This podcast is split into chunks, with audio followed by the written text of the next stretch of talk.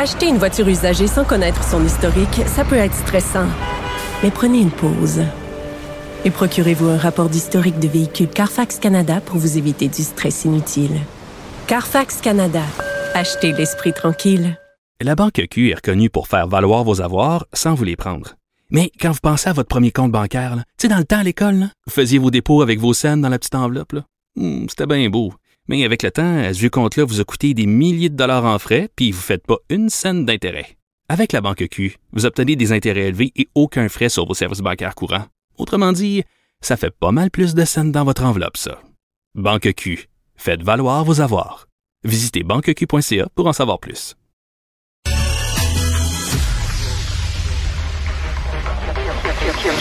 Cube Radio. En direct à LCN. Mario et Philippe Vincent sont avec nous ce soir.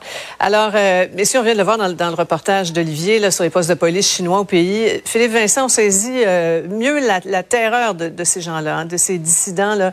Découvrir que le régime les, les poursuit jusqu'ici, la terre d'accueil où ils se croyaient en sécurité. Oui, c'est de voir à quel point le, le gouvernement chinois a le bras long. Le gouvernement chinois est capable de leur euh, mettre de la pression, de faire des menaces aussi, parce que euh, la famille reste là-bas, parce qu'ils savent que les menaces qu'ils vont faire, même ici, sont réelles et pourraient avoir des conséquences sur les membres de leur famille, et que le Canada, en ce moment, est incapable de les protéger. Et c'est plus là où le bas blesse, où politiquement, pour le gouvernement Trudeau, ça montre une grande lacune.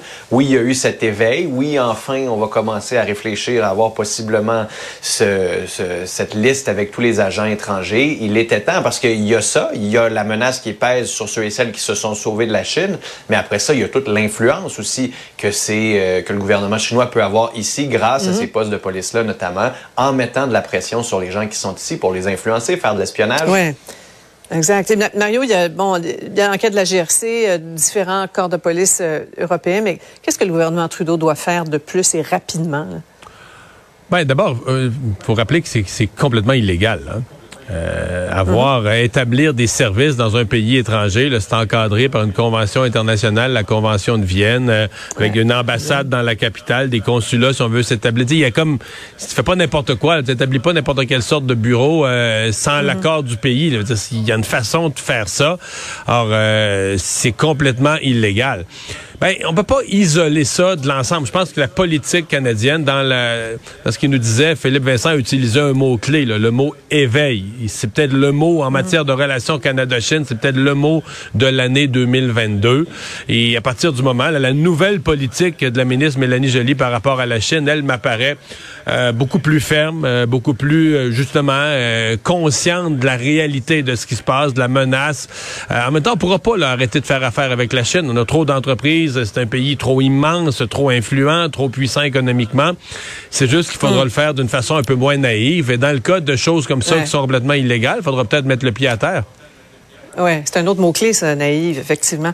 Euh, maintenant, on peut pas dire qu'on manque de litige dans le dossier migration là, entre Québec et Ottawa. Là. Avant le, le- le repas des fêtes de vendredi, M. Trudeau a servi l'entrée. M. Legault doit la trouver pas mal indigeste, euh, Philippe Vincent.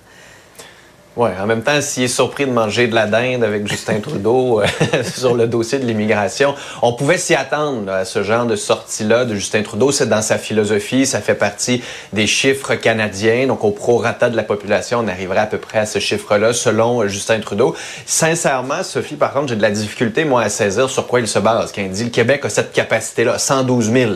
Même, on avait ces questions-là quand François Legault disait 50 000, pas plus. Sinon, on parle vraiment d'un suicide collectif. C'est qu'on a deux politiciens en ce moment qui parlent d'immigration d'un point de vue presque uniquement idéologique. Il y en a un qui dit, ben, pour la pénurie de main-d'œuvre, pour afin d'augmenter notre richesse, d'avoir ce pays qui va réussir à prendre sa place dans le G7 alors qu'on est en train économiquement de perdre de la vitesse. Ça prend plus d'immigrants. De l'autre côté, on dit, bon, on est une nation francophone qu'il faut protéger, mais il y a personne qui nous donne des preuves scientifiques que cette capacité d'accueil, elle est soit à 50 000 ou soit à 112 000. Les logements, l'éducation, il y a toutes ces questions-là qui sont Ouais. qui entrent en ligne de compte et ni un ni l'autre ne semble s'y préoccuper Ouais. pour des raisons idéologiques. Et en protégeant le français, en ayant toujours ça euh, en tête. Mario, Mme Fréchette lui a répondu là, par la bouche de ses canons, mais quelle est la stratégie de M. Trudeau? là? Pourquoi jeter de l'huile sur le feu là, comme ça à quelques jours de la rencontre? Il jette pas de l'huile sur le feu. Moi, je suis convaincu qu'il n'y a rien. euh, Justin Trudeau n'a- pas une intention de picosser le Québec. Ça peut avoir l'air de ça. Il faut que les gens qui nous écoutent prennent une minute, deux minutes, cinq minutes pour aller sur leur ordinateur faire de la recherche sur l'initiative euh, du siècle, euh, de Century Initiative. C'est surtout en anglais, je désolé, un peu de français, mais c'est à 80% 90% en anglais. C'est le nouveau rêve canadien. C'est le nouveau rêve canadien qu'en l'an 2100, pour les raisons que Philippe Vincent vient de mentionner, là, influence dans le G7, influence dans le monde, que le Canada ait 100 millions de population.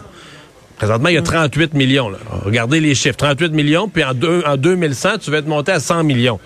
Alors, ça prend énormément d'immigration. Ça prend des flots d'immigration à peine imaginables. Donc, le 500 000 qu'on veut avoir l'année prochaine pour M. Trudeau, c'est pas encore assez.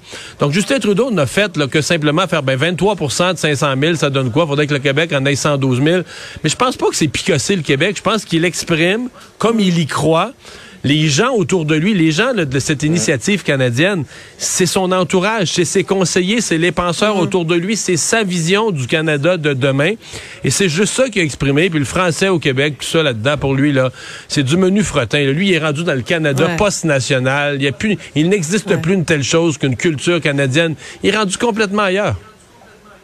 Ouais ailleurs. Et puis vraiment, là, ces deux univers, la vision de M. Legault, de la CAQ et de, Justin Trudeau, ça, ça, promet pour, pour l'avenir et les, les rapports euh, d'avenir. Merci beaucoup, euh, messieurs.